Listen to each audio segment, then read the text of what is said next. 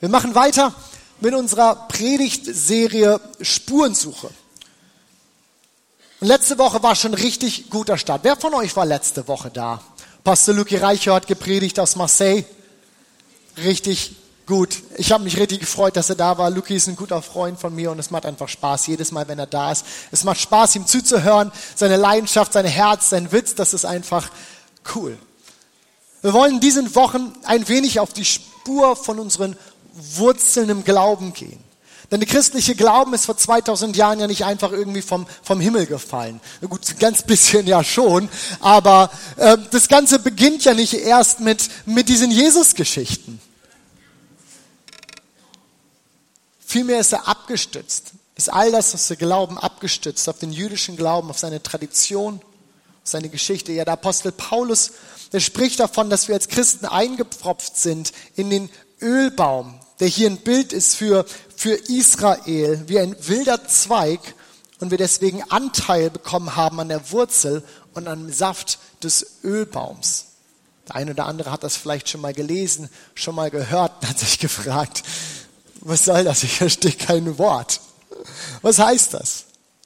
Es bedeutet, dass wir die Bibel, dass wir Gott nicht richtig verstehen werden, wenn wir unseren Bezug zu Israel und zu diesem Volk nicht verstehen. Oder etwas überspitzt den alten Kirchenvater Hieronymus zitiert, das Alte Testament ist nicht zu verstehen. Oder das Alte Testament nicht zu verstehen heißt, Christus nicht zu verstehen.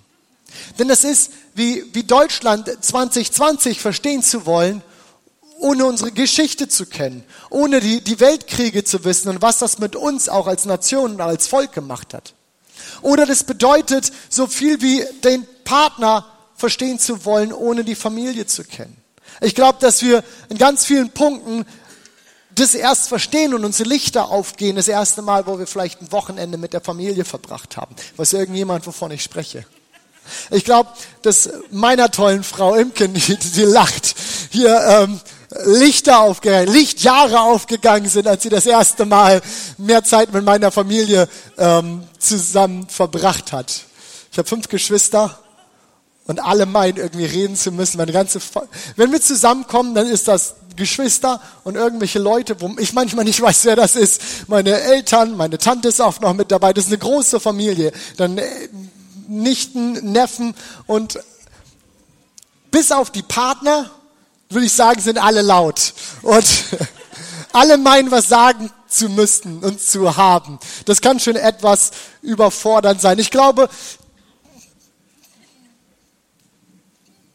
unseren Glauben verstehen zu wollen, ohne unsere, unsere, unsere, unsere Wurzeln im Glauben verstehen zu wollen, ist so ein bisschen so wie unseren Partner kennen zu wollen, ohne die Familie zu kennen. Aber im Ernst, wir werden in diesen Wochen viel mit dem Alten Testament beschäftigt sein, einem Teil der Bibel, an dem wir so viele Fragen haben. Seien wir mal ehrlich, viele Fragen. Stammbäume, Kriege, lange prophetische Reden, die manchmal so schwer zu verstehen sind. Aber, aber genau hier liegt das Fundament von all dem, was wir glauben. Und ich bin überzeugt, dass wir in diesen Wochen viele Zusammenhänge vielleicht ganz neu verstehen werden. In der letzten Woche haben wir angefangen mit dem Gottesbild, wie der Gott des Alten Testaments der Gott des Neuen Testaments ein und dieselbe Person sein können. Scheinbar ja so unterschiedlich charakterisiert, so unterschiedlich beschrieben und doch irgendwie der gleiche. Wir können nicht einzelne Puzzleteile, vielleicht erinnert ihr euch dies, an dieses Bild, nicht einzelne Puzzleteile rausschmeißen, nur weil wir in diesem Moment vielleicht noch nicht verstehen, wo dieses Puzzleteil einzuordnen ist. Niemand puzzelt so. Wir sehen dieses Puzzleteil, wir können es noch nicht einordnen. Wir schmeißen es in Müll und wir puzzeln weiter und denken, Mann, ist das ein tolles Bild. Niemand puzzelt so. Und mit manchen Eigenschaften von Gott mit manchen Geschichten in der Bibel, wir müssen genauso umgehen. Wir, wir halten die Spannung. Ihr erinnert euch vielleicht an dieses Seil, das ge, gebunden war, an dieses Kreuz. Wir halten die Spannung in dem Wissen, erst in der Spannung werden wir vieles erkennen. Wir halten die Spannung. Und heute wollen wir weitermachen. Heute wandert unser Blick auf Israel und wir stellen uns die in diesem Zusammenhang vermutlich offensichtlichste Frage, die es zu diesem Thema gibt. Und die ist, was bitte soll der ganze Trubel um Israel? Hat sich das irgendjemand schon mal gefragt? Drei Leute. Ich habe mich das oft gefragt. Was soll der ganze Trubel um Israel, Israel als so ein besonderes Volk immer wieder hingestellt, bevor jetzt die ersten Leute ihre Schofahörner rausholen und die anderen aus Prinzip aus dem Saal gehen. Lasst uns da mal gemeinsam ein paar Minuten und draufschauen. Was war Gottes Idee, als er dieses eine Volk genommen hat, aus den ganzen Völkern, aus der besiedelten Erde, dieses eine Volk genommen hat und diesem Volk in seiner Geschichte eine so besondere Rolle gegeben hat. Denn ganz offensichtlich hat er das ja getan. 5. Mose 14, 2. Du, Israel ist hier gemeint, bist ein heiliges Volk dem Herrn, deinem Gott. Und der Herr hat dich erwählt, dass du sein Eigentum seist aus allen Völkern, die auf der Erde sind. Ein ausgesondertes, ein heiliges Volk. Gott erwählt sich ein Volk. ist ja erstmal spannend, oder? Gott erwählt sich ein Volk. Aus all dem, was da auf der Erde ist, Gott erwählt sich ein Volk. Doch war dabei nie sein Plan, irgendwie eine exklusiv gesegnete Gruppe zu schaffen. Nein, das, das Gegenteil ist der Fall. Schon in der Berufung Abrahams, diesem, diesem Urvater dieses Volkes Israels, lesen wir, was Gott vorhatte. Und das war dies. In dir, Abraham, und das lässt sich genauso fortschreiten auf das Volk Israel, in dir sollen gesegnet werden alle Geschlechter der Erde. Und in dieser Aufgabe, in genau dieser Aufgabe hat das Volk Israel einen so besonderen Platz in der Geschichte eingenommen. Ja, Paulus schreibt, dass wir die Geschichte Israels als Vorbild haben, dass sie uns geschrieben ist zur Belehrung, dass sie uns geschrieben ist zur Warnung und zur Ermutigung, aber sie ist noch, noch viel mehr als das. Der eigentliche Segen, das, auf, auf, auf das Gott hier mit der Berufung Abrahams schon anspielt, ist, dass, dass Gott, dass er sich offenbaren wollte in und, und durch dieses Volk und letztlich wollte er durch dieses Volk Errettung in die ganze Menschheit tragen.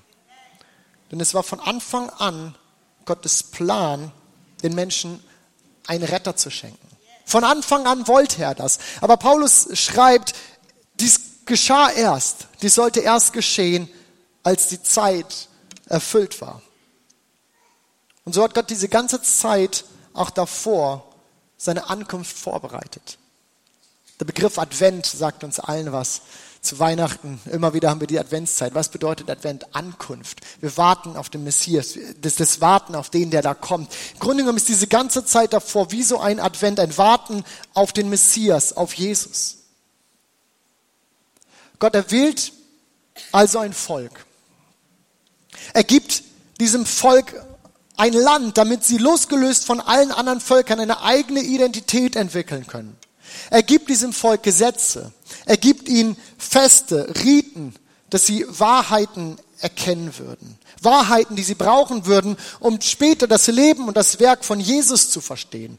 Dass Gott ein heiliger Gott ist dass der Mensch schuldig vor Gott ist, dass Gott Sünde hasst und der Mensch in seiner Sündhaftigkeit keinen Zugang zu ihm hat, dass Schuld gesühnt werden muss und dass Gott einen Weg vorbereitet, wieder Zugang zu ihm zu haben. Alles Wahrheiten, die wie, die wie Schatten auf das, das Kommen von Jesus hinweisen. Ja, man kann sagen, all das, das sind Spuren. Wir sind in einer Spurensuche unterwegs. Alles Spuren mit dem Ziel, Christus irgendwann zu verstehen. Und so, wenn wir es mit diesem Wissen lesen, wenn wir mit diesem Wissen auf das Alte Testament schauen, wird es unheimlich Schatten, äh, unheimlich spannend, wenn wir es lesen als, als, als, als Erlösungsgeschichte von der Menschheit, als Vorbereitung, als vorausgeworfener Schatten auf etwas noch Kommendes. Und zwei dieser Spuren, wir könnten unendlich viele aufrufen, zwei dieser Spuren ins Alte Testament wollen wir heute einmal aufnehmen. Zwei Spuren, die zum einen absolut identitätsstiftend für das Volk Israel sind, aber genauso auch eine Vorschattung auf all das sind, was wir erst durch Christus final verstehen können. Also, die erste Spur. Seid ihr mit mir? Habt ihr Lust? Die erste Spur, und damit wollen wir eigentlich gleich schon den Gedanken aufnehmen, den ich hier schon platziert habe. Gott erwählt sich ein Volk. Gott erwählt. Ich weiß nicht, was, was deine Assoziationen sind mit diesem Wort Erwählung. Aber als ich so in der Predigtvorbereitung war und mir Gedanken gemacht habe, das Erste, was mir hier in den, in, in den Kopf kam, war, war der Sportunterricht. Schulsportunterricht. Ich glaube, niemand steht neutral zum Sportunterricht. Jeder erkennt, erinnert den Sportunterricht. Für einen waren das triumphale Momente, für anderen waren das Erniedrigungen sondergleichen. Ich fand, das waren immer brutale Szenen. Teams wurden gebildet. Ich glaube, in dem einen oder anderen, in den allermeisten stehen jetzt irgendwie so langsam die Bilder auf und man ist zurückerinnert an das, was mal war. Teams wurden gebildet. Als erstes wird strategisch ausgewählt. Dich brauche ich in meinem Team. Mit dir kann ich gewinnen. Dich brauche ich unbedingt. Danach wurde ergänzt. Danach wurde ergänzt und am Ende hatte das mehr was von Erlösungstaten für die übrig gebliebenen als irgendwas anderes. Brutal, Sport ist brutal, Schulsport war brutal. Ich weiß nicht, was die Lehrer sich dabei gedacht haben. Ich persönlich habe es aber gemocht. Ich fand das immer gut. Ich war zwar nie der Größte, zugegeben, ich war immer der Kleinste, aber ich war schnell. Stell mich auf den Platz und ich bin allen davon gelaufen. Und so kam ich eigentlich ganz gut durchs Leben. Erwählung. Und nun erwählt Gott sich ein Volk. Gott erwählt. Er wählte Abraham. Aber nicht, weil er irgendwie der Musterathlet war. Nicht, weil er irgendwie so die, die moralische Vorzeigeinstanz seiner Zeit war. Nein, er wählt einen einfachen Mann, einen herumziehenden Nomaden. Später ein Volk, das zahlenmäßig und in seiner Bedeutung nie sonderlich beeindrucken konnte. Ich meine, Gott hatte ja die volle Auswahl. Er war ja Gott, er konnte einfach, er konnte einfach machen, was er wollte. Er hätte sich irgendeinen Pharao wählen können. Er hätte sich irgendeine antike Weltmacht, irgendeinen schlauen Philosophen, aber er erwählt Abraham. Und das war keine Wahl gegen irgendeinen anderen. Das war keine Wahl, die gegen jemanden gerichtet war. Das war eine Wahl für jemanden. Es war eine Wahl für diesen Mann. Ein Volk, dem er sich offenbaren wollte. Ein Volk, das er lieben wollte, dem er seine Treue und seine Geduld zeigen wollte. Er wählt ein Volk, das nicht auf seine eigene Stärke, auf seine eigenen Leistung verweisen könnte und somit vielleicht Gottes Liebe missverstehen. Seine Wahl war absolut großzügig. Sie war freiwillig, sie war großzügig. Und ihr Lieben, wir ziehen hier eine Spur, die sich durch die ganze Geschichte zieht. Eine Spur, die Gottes Charakter und Gottes Wesen aufzeigt, wie er ist, in der wir so viel erkennen dürfen. Genauso wie er Abraham wählt, großzügig und freiwillig, genauso wählt er dich und wählt er mich. Seien wir ehrlich, wir sind nicht die großen Reißer. Wir haben so viele Macken, so viele Fehler. Aber Gott sagt, dich wähle ich in mein Team und da ist egal, wie schnell du bist. Ist egal, ob du der Musterathlet sondergleichen warst, wie schnell du bist. Darf ich dir was verraten? Gott ist immer schneller. Er hat gesagt, er hat dich zuerst gewählt. Er hat dich zuerst geliebt. Immer zuerst. Gott war immer zuerst. Er war zuerst da, hat dich zuerst geliebt. Er hat dich zuerst gewählt. Er ist immer zuerst da. Ja, die Bibel sagt, Schon von Beginn der Welt an, von allem Anfang an hat Gott uns, die wir mit Christus verbunden sind, auserwählt. Er wollte, dass wir zu ihm gehören. Er wollte, dass wir in seiner Gegenwart leben. Und dafür ist all das, wenn wir diese Spur jetzt aufnehmen, all das, was wir lesen im Alten Testament, die Geschichte des Volkes Israel, sie ist wie ein Vorspiel, sie ist wie, eine, wie, wie ein Schatten, wie etwas, was, was vorwegläuft. Ihr erinnert euch, Abraham sollte zum Segen werden für alle Nationen. Jesus wird ins Volk Israel hineingeboren, dieses Volk, das wie eine Wiege der Erlösung sein sollte. Und Jesus reißt die Fenster auf und es ist nicht mehr nur dieses Volk, in das Erlösung gegeben ist. Paulus schreibt, jetzt ist es nicht mehr wichtig, ob ihr Juden oder Griechen seid, Sklaven oder Freie, Männer oder Frauen in Christus Jesus, seid ihr alle eins. Gehört ihr aber zu Christus, dann seid auch ihr Nachkommen von Abraham als seine Erben bekommt ihr alles, was Gott ihm zugesagt hat. Als Gott Israel wählt, wir beschäftigen uns mit dieser Frage, wie kann Gott aus all den Völkern, aus all, den, all dem, was ist, ein Volk auswählen? Als Gott nun Israel wählt, hatte nicht nur Israel im Blick. Sein Blick ging immer weiter als das. Er wählt Israel und er sieht dabei dich. Er wählt Israel und er hat dich dabei im Blick. Das war von vornherein sein Plan in dem Ganzen. Durch Jesus sind wir Teil dieses Gottesvolks geworden. Teil seiner Gemeinde, gewählt, geliebt, gewollt. So hat Gott das gedacht.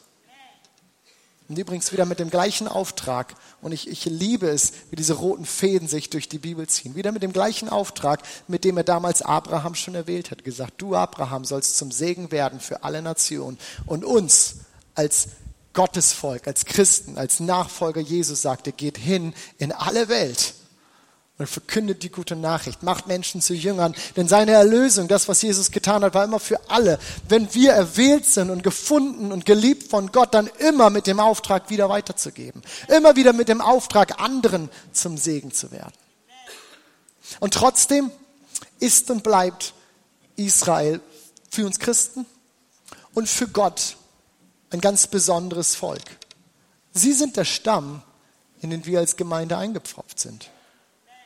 Und so wie Gott uns seine Treue und seine Güte, seine Liebe versprochen hat, so, so lebt er es, lebt er es in seiner Beziehung zu diesem Volk Israel vor.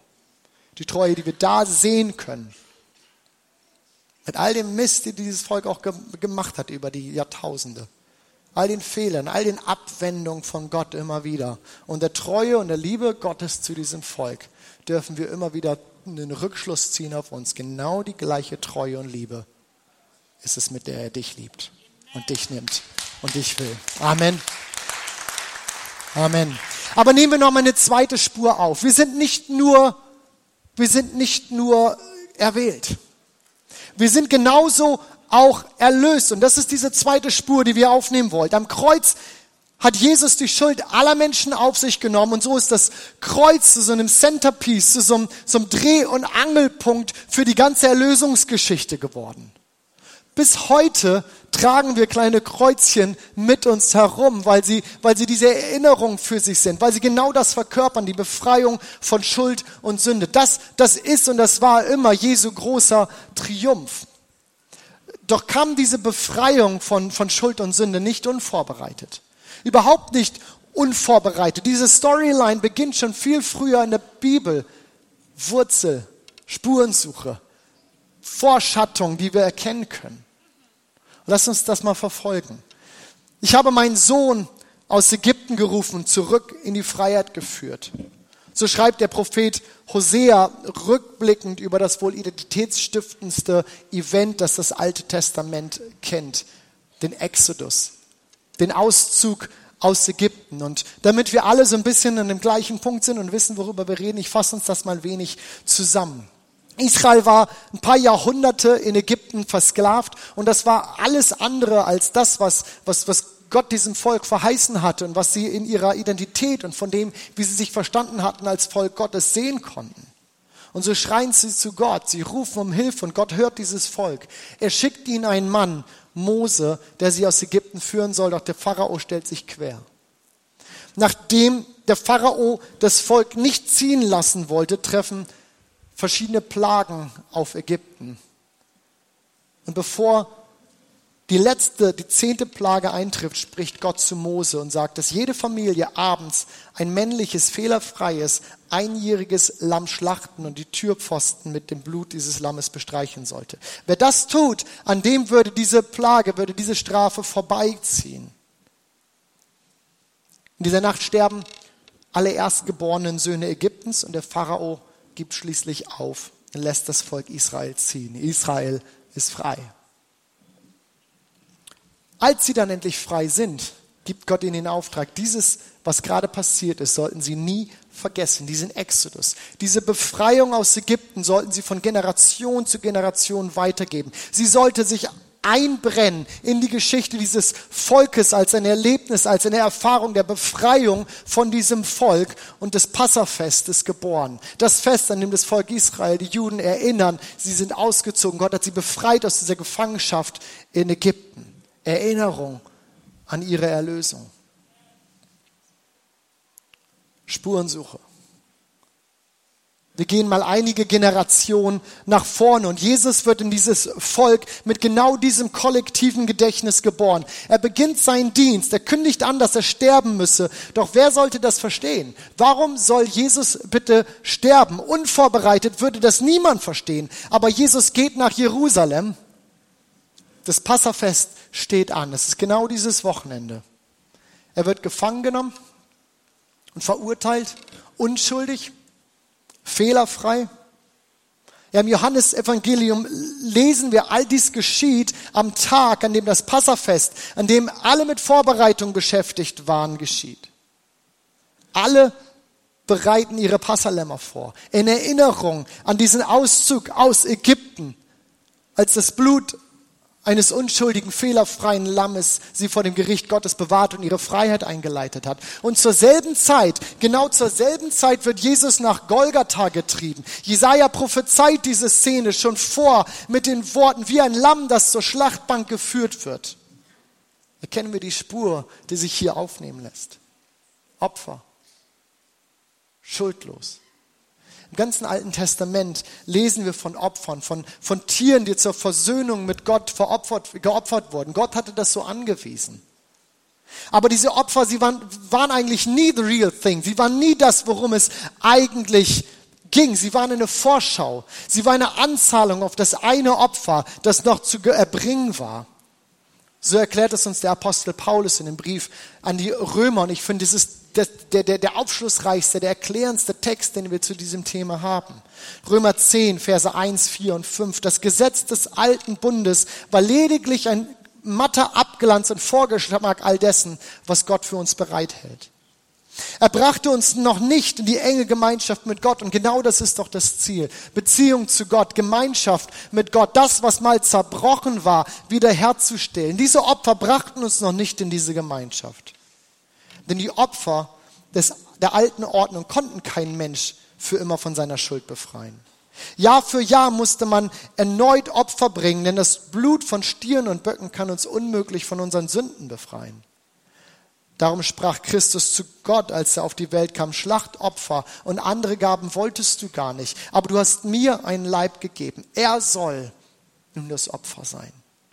Und Jesus geht für unsere Schuld ans Kreuz. Er stirbt und er wird Spurensuche. Wie, diese Geschichte geht so viel weiter zurück. Er wird unser Passalam. Jesus, der sich selbst, so drückt es der Hebräerbrief aus, der sich selbst für uns als fehlerloses Opfer dargebracht hat, sorgt dafür, dass unsere Schuld, unsere Sünden vergeben sind. Und aus dem Gott, der einst aus Ägypten befreit, Exodus, dieses identitätsstiftende Erlebnis dieses Volkes, das erinnert werden sollte, das dort lebt in diesem Volk, aus dem Gott, der aus Ägypten befreit hat, wird ein Gott, der alle Schuld vergibt. Ein Gott, der alle Schuld vergibt. Ist das nicht genial? Ich gebe mir die Antwort einfach mal selber. Ja, das ist es. Das ist genial. Aus dem Gott, der aus Ägypten befreit hat, wird der Gott, der deine Schuld vergibt, der meine Schuld vergibt. Jahrhunderte haben Propheten darauf hingewiesen, haben das angekündigt. Es ist wie ein kollektives Gedächtnis in diesem Volk, das da lebt, damit Christus einmal verstanden würde, damit sein Werk, das, was er tut, einmal verstanden würde.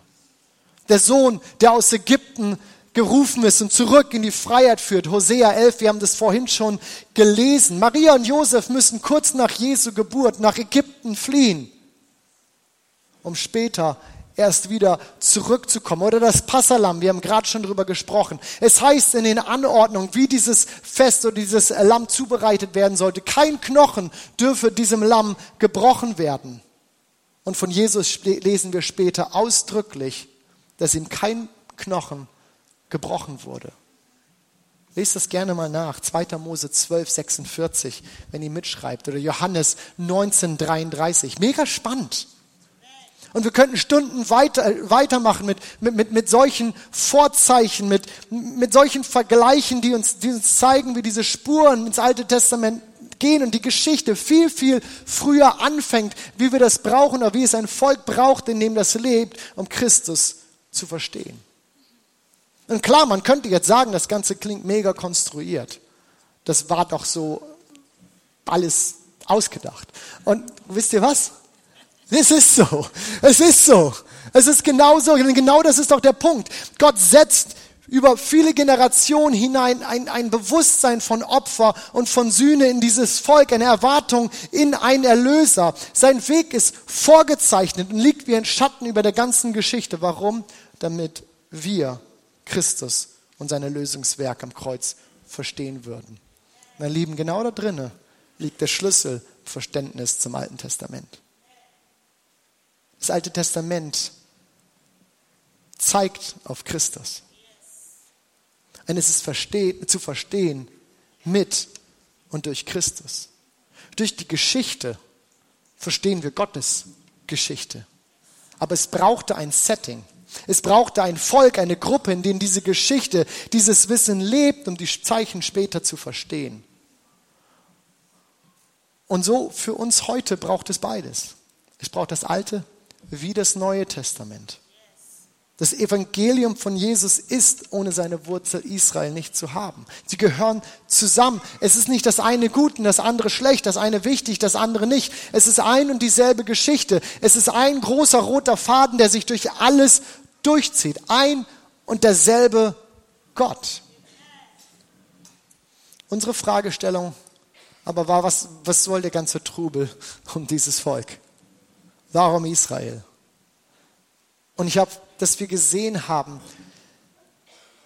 dass Israel eine ganz besondere Rolle in dieser Geschichte einnimmt. Gottes Plan war es nie, ein perfektes Volk zu finden, das moralisch den anderen überlegen ist. Sein Plan war sich und seinen Charakter zu offenbaren, damit wir verstehen würden, wenn er kommt. Damit wir verstehen würden, wer und wie er ist. Und seine Treue und Barmherzigkeit zeigt er dem Volk Israel bis zum heutigen Tag. Und deswegen tun wir als Christen gut daran. Wir tun als Christen gut daran, wenn wir für Israel beten.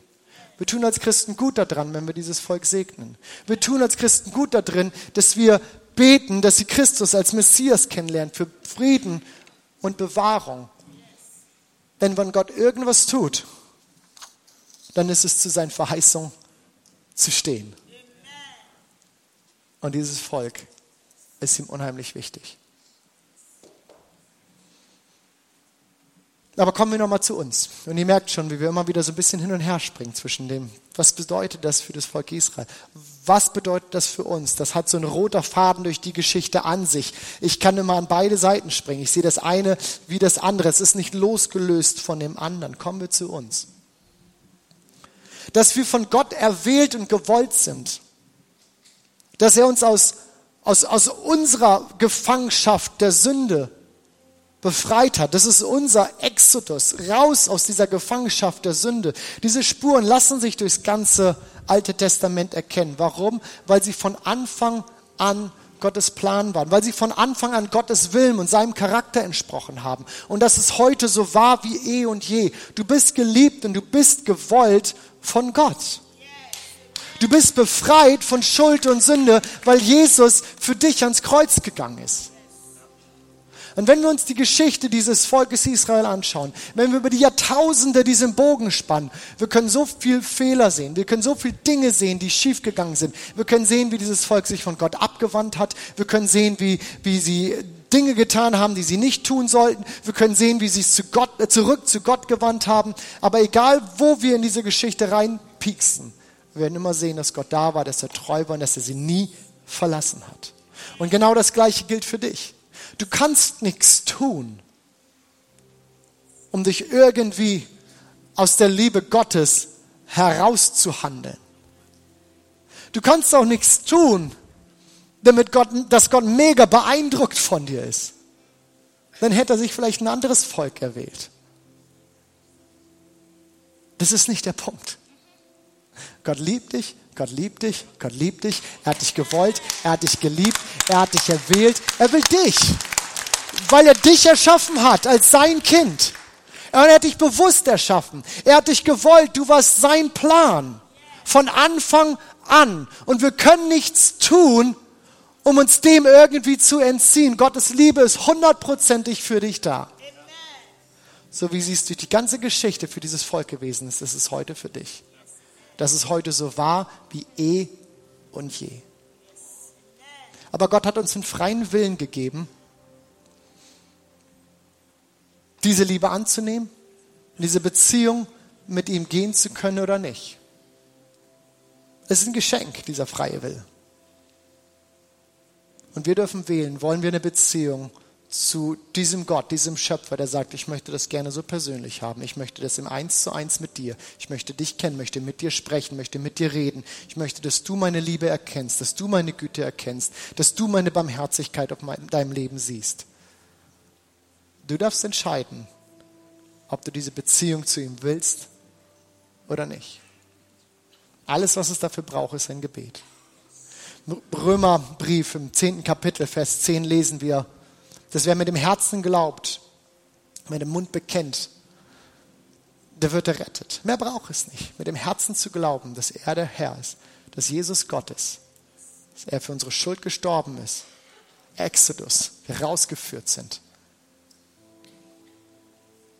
Und dass wir dies aussprechen und Gott sagen, ja, ich will. Ja, ich will. Der ist errettet. Er braucht es nicht. Und so ist meine Herausforderung an, an, an uns alle heute Morgen. Eine Entscheidung zu treffen, will ich das oder will ich es nicht? Lebe ich ein Leben mit Gott oder nicht? Aber völlig unabhängig davon, wie du dich entscheidest, ist es seine Liebe für dich immer da. Immer da. Komm, stehen wir miteinander auf.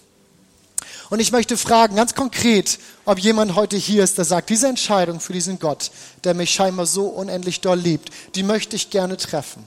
Und ich würde mich freuen, wenn du mir kurz zeigst, wenn du das bist. Und wir würden als ganze Kirche miteinander beten. Ich bete was vor und du betest es nach. Aber es ist einfach schön zu wissen, mit wem wir beten. Und diese Entscheidung macht es vielleicht auch nochmal für dich bewusster zu sagen, ja, ich möchte das. Und wir würden uns freuen, wir würden es lieben, dir einfach auch noch mehr erzählen zu können, mehr diesen Gott vorstellen zu können. Und das, was du vielleicht triffst, das ist eine Anfangsentscheidung. Und nach und nach und nach wird sich Gott dir mehr zeigen und es wird noch mehr Realität in deinem Leben werden. So möchte ich fragen, ist heute Vormittag jemand hier, der sagt, diese Entscheidung möchte ich treffen? Dann zeig mir doch jetzt einmal kurz deine Hand. Ich möchte mich freuen. Dankeschön. Ist auch jemand da, der sagt, das möchte ich, das möchte ich. Ja, ich will. Und du sagst, ja, ich will zu Gott. Ist noch jemand hier? Ja, danke. Komm, Gemeinde, lass uns, lass uns miteinander beten. Jesus, ich danke dir, dass du am Kreuz für mich gestorben bist. Und danke, dass ich frei sein darf, dass meine Sünde mich nicht versklavt. Danke, dass ich dein Kind sein kann, weil ich geliebt bin und von dir gewollt. Und von heute an möchte ich mit dir leben. Ich möchte mich deiner Führung unterstellen und deinen Willen für mein Leben glauben. Hier bin ich. Zieh ein in meinem Herzen und sei mein Gott von heute bis in alle Ewigkeit. Amen. Amen.